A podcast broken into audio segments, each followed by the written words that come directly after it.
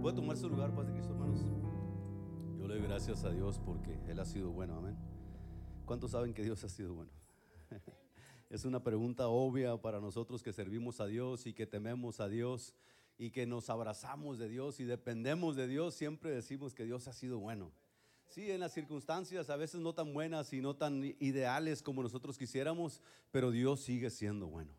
Él ha sido bueno desde el principio y va a ser bueno hasta el fin, aunque Él no tiene principio ni fin, pero nosotros tenemos un pedacito de tiempo en esta tierra y Él muestra su misericordia para con nosotros en este tiempo pequeño. El día de hoy, gracias a Dios le doy por mi familia, mi esposa, mis hijos, mi suegra, porque nos ha sostenido con su mano y ha sido muy bueno con nosotros, valga la redundancia. No, no me da miedo predicar de arriba, no me tiemblan las piernas, la palabra es de Dios pero me siento más cómodo aquí abajo, estoy más cerquita de ustedes, aquí puedo hacerme para allá o para acá, ya, un día estos me caigo si me voy arriba, porque la palabra es de Dios y yo, y yo, ah, lo que la palabra de Dios diga, eso hablamos, así es de que contento con el Señor. Esta, esta predicación, bueno, esta enseñanza más bien, yo no soy predicador, pero me gusta enseñar un poquito. No soy maestro tampoco, le decía a mi esposa, le voy a pedir al pastor que ya no ande presentando al maestro de la escuela dominical, porque no soy maestro.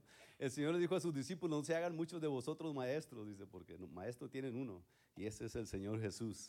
Y quiero que habla su Biblia así como está sentado. Vamos a abrir ahí en Éxodo 3, del 1 al 12. Y lo que voy a leer, probablemente usted empiece a leer conmigo y empiece a pensar, bueno, esto no tiene nada que ver con un culto de flor azul, de evangelismo, de los misioneros, pero yo quiero hacer un paralelo entre, entre este acontecimiento en el tiempo de la historia del pueblo de Israel y lo que estamos viviendo el día de hoy de esta gente que está yendo a predicar el Evangelio en otras partes, donde no los conocen, donde no saben quién es, donde no saben las costumbres o no saben las comidas o en ocasiones no saben el lenguaje.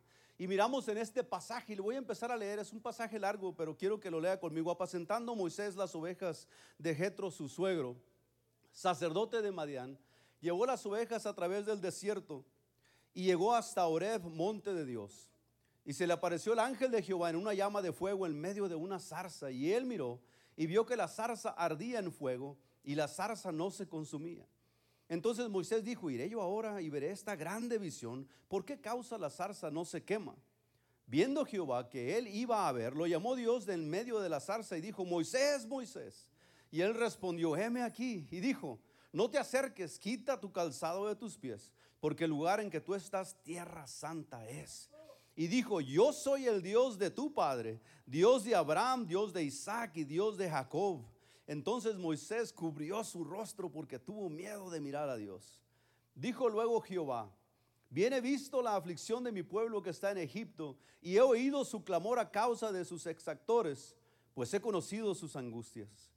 Y he descendido para librarlos de la mano de los egipcios y sacarlos de aquella tierra a una tierra buena y ancha, a una tierra que fluye leche y miel, a los lugares del cananeo, del eteo, del amorreo, del fereceo, el ebeo y del jebuseo. El clamor, pues, de los hijos de Israel ha venido delante de mí, y también he visto la opresión con que los egipcios los oprimen. Ven, por tanto, ahora, y te enviaré a Faraón para que saques de Egipto a mi pueblo, los hijos de Israel. Entonces Moisés respondió a Dios, ¿quién soy yo para que vaya a Faraón y saque de Egipto a los hijos de Israel? Y él respondió, ve, porque yo estaré contigo.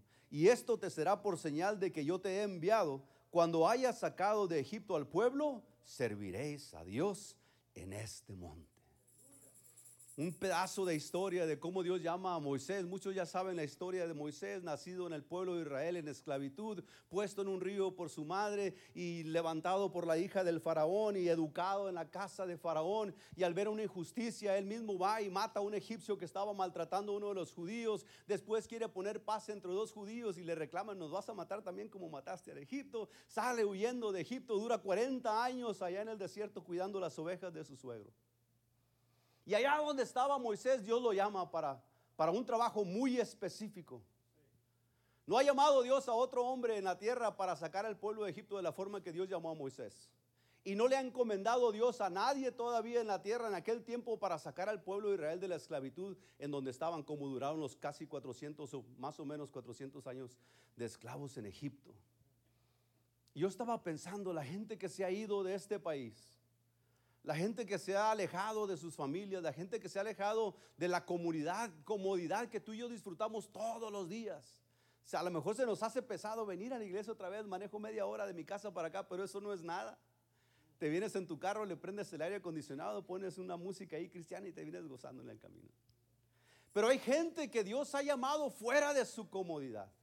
Hay gente que Dios ha ido a donde ellos están y ha tocado el corazón de esta gente, así como habló a Moisés y le dijo, ven porque tú vas a ir a sacar a mi pueblo de la esclavitud. Hay gente que tú y yo conocemos y nos ha tocado conocer a misioneros, pastor, que el Señor los ha hablado del pastorado, los ha agarrado y les ha dicho, vas a salir de aquí, vas a ir a este país y a este país porque ahí hay gente que está en esclavitud. Dice la palabra de Dios que tú y yo estamos muertos, estábamos muertos en nuestros delitos y pecados. La Biblia nos enseña que nosotros éramos esclavos del pecado esclavos del pecado, donde lo, uno, lo único que produce el pecado es muerte. Al final de cuentas, lo único que trae las, aprovechar el mundo y disfrutar el mundo y los vicios y todo lo que te quieras meter y todo lo que a donde quieras ir, lo único que te va a traer es muerte y estamos estábamos encadenados nosotros al pecado. Pero alguien tuvo misericordia de nosotros. Alguien se animó a salir de su comodidad para ir a un pueblito allá en Puerto Peñasco y ver una señora que pasaba por la calle para invitarla a la iglesia y platicarle de ese Cristo de poder. De ese Cristo que aunque Moisés todavía no conocía su nombre, le dijo, yo soy Jehová, tú vas a ir y vas a sacar ese pueblo de la esclavitud porque ha subido delante de mí el clamor de ellos. Hay gente que está en pecado, hay gente que está confundida, hay gente que está perdida en el mundo, no saben a dónde ir, no saben a quién clamar, no saben a quién pedir, no saben a quién buscar. Porque el pecado, la cadena del pecado los somete, la cadena del pecado los ciega, la cadena del pecado aún tapa sus oídos. Pero hay hombres y mujeres que han escuchado el nombre de Cristo hay hombres y mujeres que le han dicho, sí Señor, yo voy. Cuando llegue allá, ¿qué quieres que diga? Le dijo Moisés al Señor, le vas a decir que Jehová de los ejércitos te mandó. Hay gente que se desprende de todo. El ejemplo que miramos en Moisés es un ejemplo muy palpable de un evangelista, de un proclamador de la fe del Señor, de un proclamador de la palabra de Dios, que salió de donde estaba. Moisés estaba cómodo, ya tenía 40 años de pastor. Ya sabía de todo a todo de las ovejas, ya sabía esto de las ovejas, ya sabía cómo curarlas, ya sabía cómo alimentarlas, cómo protegerlas, a dónde estaba el agua, dónde llevarlas, cuándo guardarlas en el corral, cuándo sacarlas. Ya sabía él, por 40 años lo estaba haciendo. Y había prosperado porque Dios estaba con él. Pero allí en esa comodidad que Moisés tenía, lo llama Jehová. Oh, en esa comodidad que él tenía de ir y venir y multiplicar el rebaño y seguir cuidando, ahí el Señor lo llama a Moisés. Y le dice, ven porque te voy a mandar a Egipto, ven porque he escuchado el clamor de mis hijos. Que nosotros estuviéramos sensibles, tenemos que aprender a escucharla, diferenciar la voz de Dios que nos llama y empezar a escuchar el clamor de la gente que sin Dios y sin esperanza se están muriendo. El evangelismo, el los misioneros se van a otro país. Nosotros tenemos el trabajo aquí local. La ciudad, aquí tu vecindario, tu familia, tus amigos, tus cotrabajadores, en la escuela. Ese es nuestro trabajo que podemos nosotros alcanzar. Yo no me pienso ir de misionero a ninguna parte. Y luego que el Señor me diga mañana te vas a ir para que se te quite, pues me voy. Si el Señor me llama, me voy. Porque estoy seguro que si Dios llama a alguien, lo está llamando con la zarza encendida donde la presencia de Dios ahí está. Y es algo que no se puede contener dentro de la gente que deja todo por irse a servir al Señor. Y a Moisés así le pasó. Ve porque yo estaré contigo y esto te será por señal que yo te he enviado. Cuando hayas sacado de Egipto al pueblo, servirás a Dios sobre este monte, ahí donde Dios lo llamó, ahí va a servir el pueblo de Israel después. Entonces, ¿por qué la gente se va? ¿Por qué los hermanos, ah, después de pastorear por 30, 40 años, o 15 o 20, o por qué de empezar apenas el ministerio, el Señor los llama para llevarlos a otra parte a ser misioneros, predicadores, evangelistas de la palabra de Dios? ¿Por qué? Bueno, número uno, porque ellos quieren hacer la voluntad de Dios. Si yo pregunto el día de hoy, ¿cuántos quieren hacer la voluntad de Dios? Lo más seguro es que todo el mundo, amén, yo quiero hacer la voluntad de Dios. Y que si el Señor nos dijera, como dije hace ratito, que si mañana me dice el Señor, bueno, pues, estás, ¿te crees listo? ¿Quieres que te voy a mandar? Y a lo mejor yo digo, ah, yo estaba hablando del pastor, él ya tiene 50 de pastor. Pero ¿qué si el Señor nos llama a hacer un trabajo más pequeño? Que si el Señor nos llama a hablarles al vecino, que si el Señor nos llama a tener misericordia del que te que, Señor, que si el Señor te llama a arrepentirnos aún de nuestros propios pecados. Pudiéramos escuchar esa voz del Señor. Si estamos listos para hacer caso en lo poco, en lo mucho nos va a encargar el Señor. Si estamos listos para hacer caso en lo que ya hemos aprendido, entonces estás alistándote para ir un paso más alto. Y esta gente que se va, estos, estos videos que estuvimos mirando ahora en la convención fueron algunos, pero en la convención nacional por lo regular se junta más gente de que viene de otros países. Y vienen y platican las experiencias que ellos, ellos tienen al hablar a otra gente, las experiencias que ellos tienen a ir a lugares donde nunca han estado. Te pregunto algo, ¿has estado en un lugar donde nunca has ido? La pregunta a lo mejor es sí, pero por primera vez solamente no has ido a ese lugar. Y casi siempre por los lugares de vacaciones o por cuestiones de trabajo. Pero casi ninguno de nosotros vamos a un lugar, voy a ir al otro lado de la frontera a ver qué hay. No, vamos con un propósito, vamos con una misión. Esta gente se va para hacer la voluntad de Dios. Así como Moisés salió y le dijo, sí, señor, Moisés puso algunas excusas, pero al final dijo, pues yo voy. Salmos 40, del 8 al 10, el, salmista está diciendo, y, yo me imagino que eso es lo que siente esta gente, que el Señor manda a hacer su trabajo en otra parte. El hacer tu voluntad, Dios mío, me ha agradado. Y tu ley está en medio de mi corazón. He anunciado justicia en grande congregación. He aquí, no refrené mis labios, Jehová, tú lo sabes. No encubrí tu justicia dentro de mi corazón y he publicado tu fidelidad y tu salvación y no oculté tu misericordia y tu verdad en grande asamblea. El hacer tu voluntad, oh Dios. Esta gente que se va, se va porque Dios los toca, Dios los, los, los llama, Dios. Hay un fuego dentro de ellos que no pueden decir que no. Y se van porque Dios los lleva a otro lugar. Y porque Dios los lleva a otro lugar, se van, no, no se van de vacaciones. No piense que algunos ya se miran más o menos acomodados, se miran más o menos vestidos. Pero cuando se van, yo he oído testimonio que la gente no tiene con qué comer, no tiene zapatos para ponerse, no tienen ropa para sus hijos, no tienen un lugar donde meterse a dormir. Y todo esto que hacemos de flor azul y se venden y se juntan, eso es para que ellos puedan seguir predicando la palabra de Dios. No sacan ninguna ganancia material, no sacan ninguna maranda, no, no los espera una residencia más grande cuando regresen, si regresan. A lo mejor hasta la casa le quitan por andar de misionero, pero ellos están dispuestos a irse. Número uno, para hacer la voluntad. Número dos, para predicar el Evangelio en donde no se ha predicado antes. No los mandan a un lugar donde ya era esa donde ya hay una congregación grande. Ah, pues tú vas. No, los mandan allá donde no hay nadie. Los mandan allá, como dijo el apóstol Romanos 15, 20 al 21. Dijo el apóstol, y de esta manera me esforcé a predicar el Evangelio, no donde Cristo ya se hubiese sido nombrado, para no edificar sobre fundamento ajeno, sino como está escrito, aquellos a quienes nunca les fue anunciado acerca de Él, verán, y los que nunca han oído de Él, entenderán.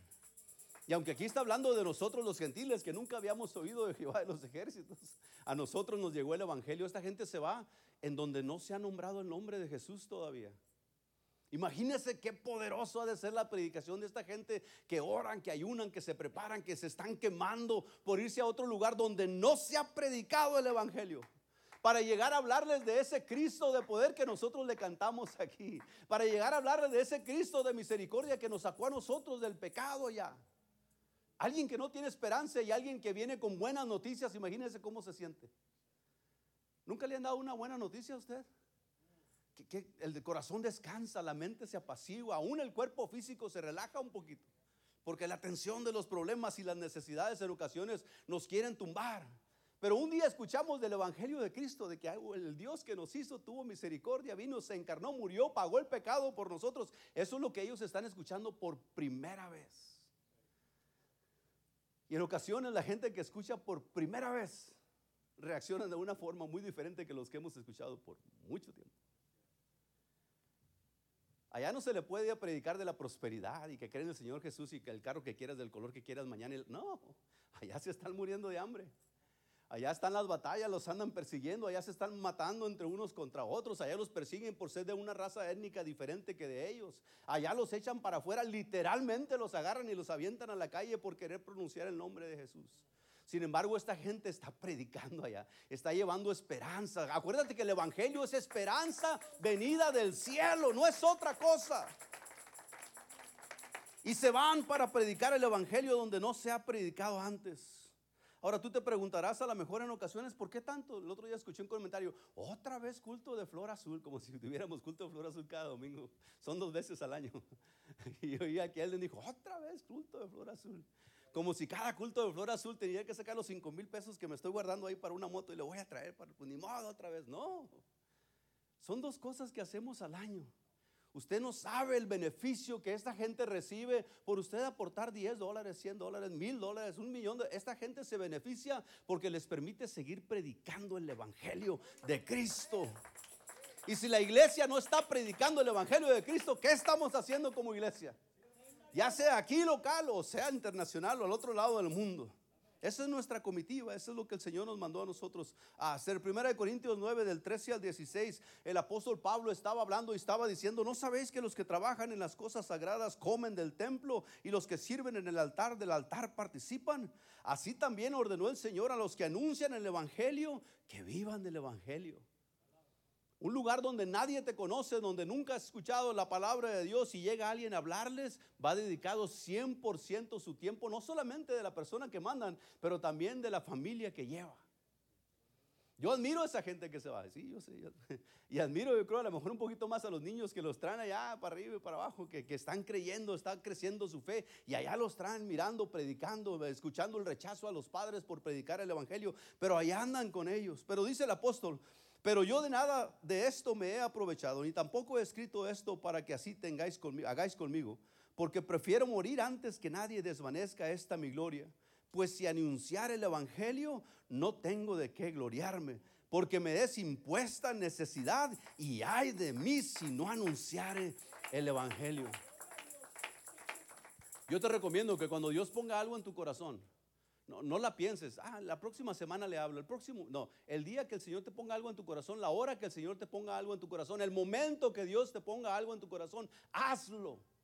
En ese momento, no pienses para mañana, no pienses para el próximo mes, porque se te va a ir ese sentir de ayudar, se te va a ir ese sentir de, de comentarle, de hablarle a alguien, se te va a pasar porque, porque todos trabajamos y todos vamos a la escuela y todos andamos de aquí para allá todos los días. Y las, las oportunidades se presentan día tras día una tras otra en ocasiones. Y el apóstol decía, ay de mí si no anunciare el Evangelio. Lo que yo te quiero dejar en tu mente, en tu corazón esta noche es de que, de que pienses en, en esas familias, en esos pastores, en esos misioneros, en esas hermanas, en esos niños, en esas niñas que están allá en la necesidad. Y que lo que tú aportas para ellos les sirve en gran manera. Si tú supieras lo que tus hijos necesitan el día de hoy, harías lo imposible para proveerlos. Y lo, lo hicimos, los que tuvimos los hijos chiquitos y ya crecieron, gracias a Dios. Y los que todavía tienen niños pequeños, se hace lo imposible para proveerles su bienestar. Se trabaja duro, se pone una hora extra en el trabajo, se evita uno de comer tortas todos los días en la calle para poder traer comida a la casa. Se hacen esfuerzos, se quitan hábitos que no nos sirven, se cambia la mentalidad porque ahora eres papá, ahora eres mamá. Y la obligación ahora estar con los hijos en la casa. ¿Tú crees que esa gente que anda allá, yo te quiero decir que ellos también se preocupan por sus hijos y también miran la necesidad de sus hijos? Y cuando sus hijos tienen hambre y tienen necesidad de otra vestimenta y se meten en la mano a la bolsa y no hay nada que darles, ¿cómo te sentirías tú? Papá, tengo hambre, mamá, tengo hambre, quiero comer otra vez. Pues ya comiste el miércoles pasado. Con eso tienes, aguanta muchacho, ¿por qué te entregón?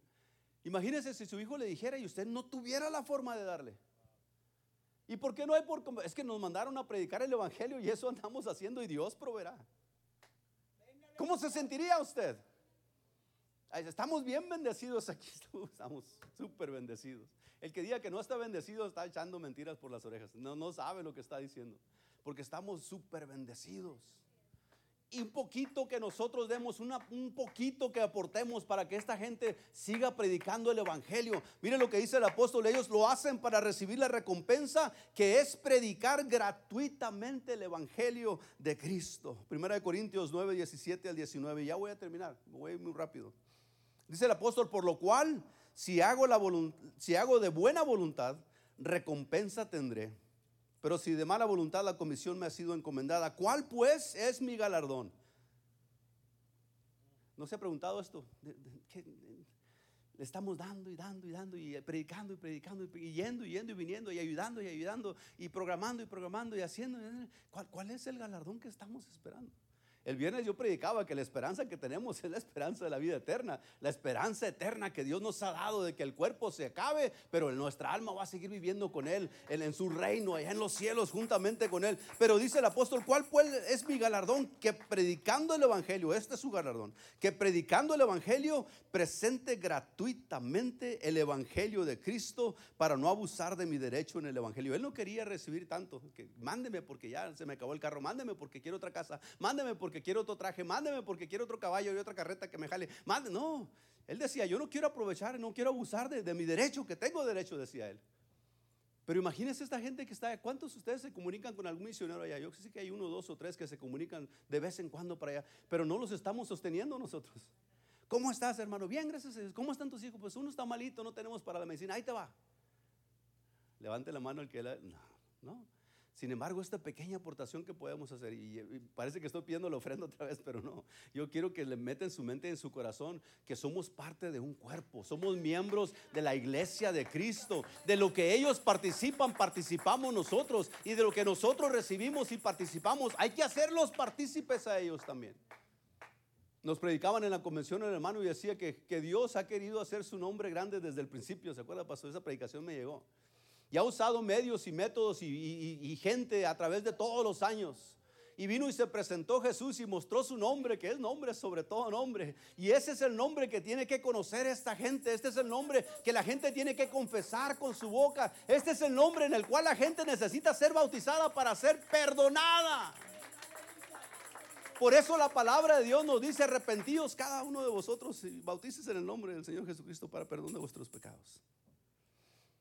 Y siempre traigo el mismo texto. ¿Cómo pues invocarán a aquel en el que no han creído?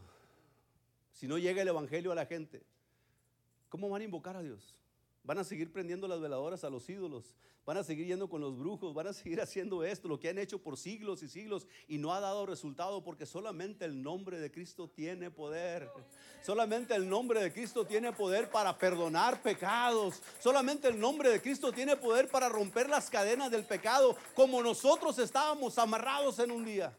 ¿Tú crees que las cadenas se soltaron porque pensaste hacerte bueno? No, porque el nombre de Cristo tiene poder. Porque alguien invocó el nombre de Jesús sobre ti. Porque alguien pidió a Dios en tu beneficio. ¿Cómo pues es mi galardón? Que predicando el Evangelio presente gratuitamente el Evangelio de Cristo para no abusar de mi derecho en el Evangelio. Por lo cual, siendo libre de todos, me he hecho siervo de todos para ganar a mayor número. Nunca piense, yo ya soy salvo, gloria a Dios, porque es bueno y santo y poderoso, ya me salvó a mí. No se quede ahí. Porque el mandamiento de Cristo es ir y hacer discípulos. Y yo estoy seguro que el 99.9% de los que estamos aquí no vamos a ir a otro país a predicar el Evangelio en tiempo completo. A lo mejor se va de vacaciones a una parte y ya le habla a alguien, gloria a Dios por eso. Pero la mayoría de nosotros, porque no estamos en, esa, en, ese llamamiento del Señor todavía, no vamos a dejar todo mañana y nos vamos a ir. Pero ya, hay gente que está haciendo eso. El drama que presentaron las Dorcas la última vez, yo me acordé de que lo hicieron algún tiempo, que cuando piden para darle ayuda a los que están lejos, pues todo el mundo tiene algo que hacer. Me voy a casar, la boda de mi sobrina, la bolsa nueva que traigo, los zapatos que me acabo de poner, el carro que nos encharcamos con el carro, los pagos y ya no puedo. Pero cuando se trata de algo personal, en el drama, el hijo de una de las, de las que estaban aquí la mandaron de, misionero y le llaman con la necesidad de que no hay que comer, no hay que llevar medicina, no hay de dónde agarrar. Y entonces sí la hermana andaba bien entrada, queriendo juntar fondos para los misioneros. Tenemos que esperar que manden a los hijos de nosotros a misioneros para despertar y decir, ah, sí hay necesidad ya. Ahorita está la necesidad. Hay gente ahorita que está siendo golpeada allá en el país de India porque están predicando en la palabra de Dios. Hay gente que está siendo amenazada allá en el país de Afganistán porque están trayendo el Evangelio de Cristo. Hay países en, donde los están echando a la cárcel aún y aún puestos por muertos porque se atreven a compartir el Evangelio que nosotros gratuitamente hemos recibido. Ah, no nos ha costado mucho, no nos ha costado nada todavía. Y todavía podemos hablar y predicar y compartir el Evangelio con libertad.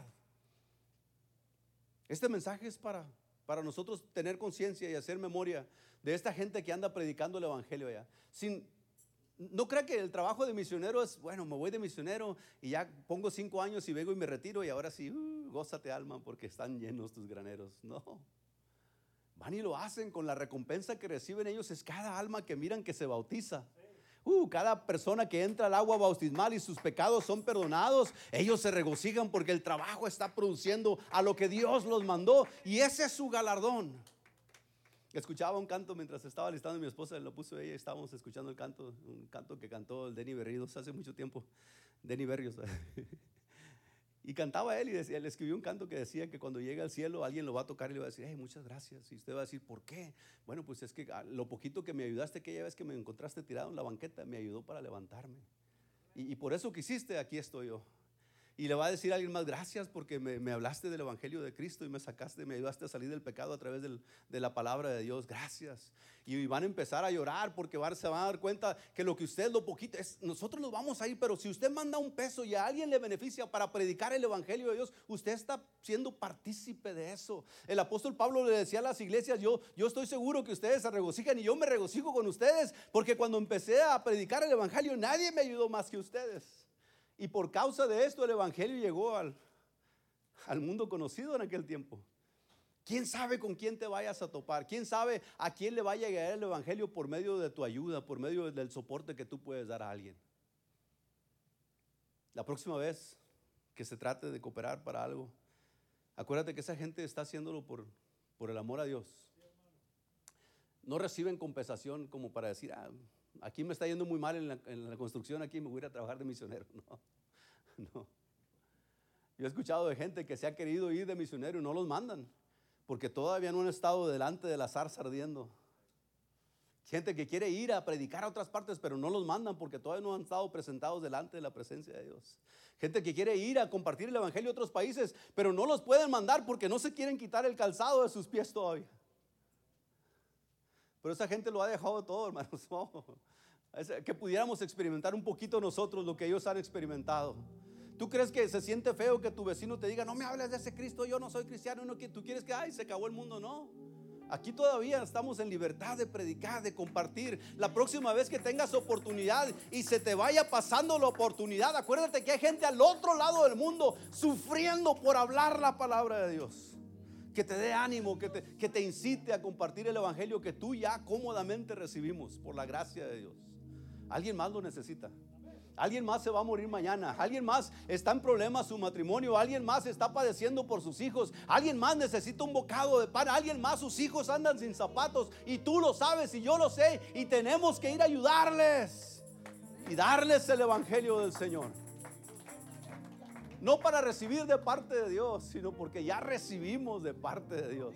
El apóstol dijo, dad de gracia lo que de gracia recibís. ¿Qué has recibido de gracia? La salvación de nuestra alma, la predicación del Evangelio, el conocer al Dios que nos hizo, el abrazar a Jesús que murió por nosotros. Eso podemos dar de gracia y no cuesta absolutamente nada todavía hasta el día de hoy en esta ciudad.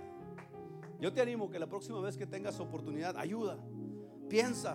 Nosotros estamos en lo mismo todavía. ¿eh? Esposa y mi suegra. El, culto pasado dijimos que íbamos a poner una cajita y que íbamos a dejar de ir a cenar una vez al mes, una vez al mes por un año. Y a veces pues uno quiere ir a comer y me acuerdo que ahí está la cajita. Y yo hice una cajita y le puse con un plumón así nomás a la brava. Misiones. Y está fea la caja y ahí la tengo arriba. Ya me la quitaron, pero ahí la puse, la voy a poner arriba otra vez. Porque no va con la decoración. Pero cada vez que entro a la casa, ahí está esa, casa, esa cajita que dice misiones. Y no se nos está olvidando. No se nos está olvidando, que no se nos olvida los tres, porque es entre los tres. Para cuando venga fin de año y otra persona esté pidiendo la ofrenda para los misioneros, vamos a pasar los tres y vamos a decir, Señor, tú nos bendijiste todo ese año pasado y esto es muy poco de lo que nos diste, pero podemos ofrecerlo para que alguien escuche tu evangelio y sea salvo. No cuesta nada. No te compras una corbata el próximo mes, no pasa nada. Ponte la misma que te has puesto todo el año. Unos zapatos no, no pasa nada. Te dejas de comer una torta, hasta te beneficia. Ya párale los french fries y guárdese, qué sé yo. Pero hay que poner lo que escuchamos, hay que ponerlo en acción. Le voy a pedir que se ponga de pie. La próxima vez que tenga la oportunidad de hablar a alguien del Evangelio, no deje pasar esa oportunidad. Y la próxima vez que pueda cooperar para esta causa, no deje pasar esa oportunidad tampoco. Amén. Que el Señor les bendiga. Gloria a Dios.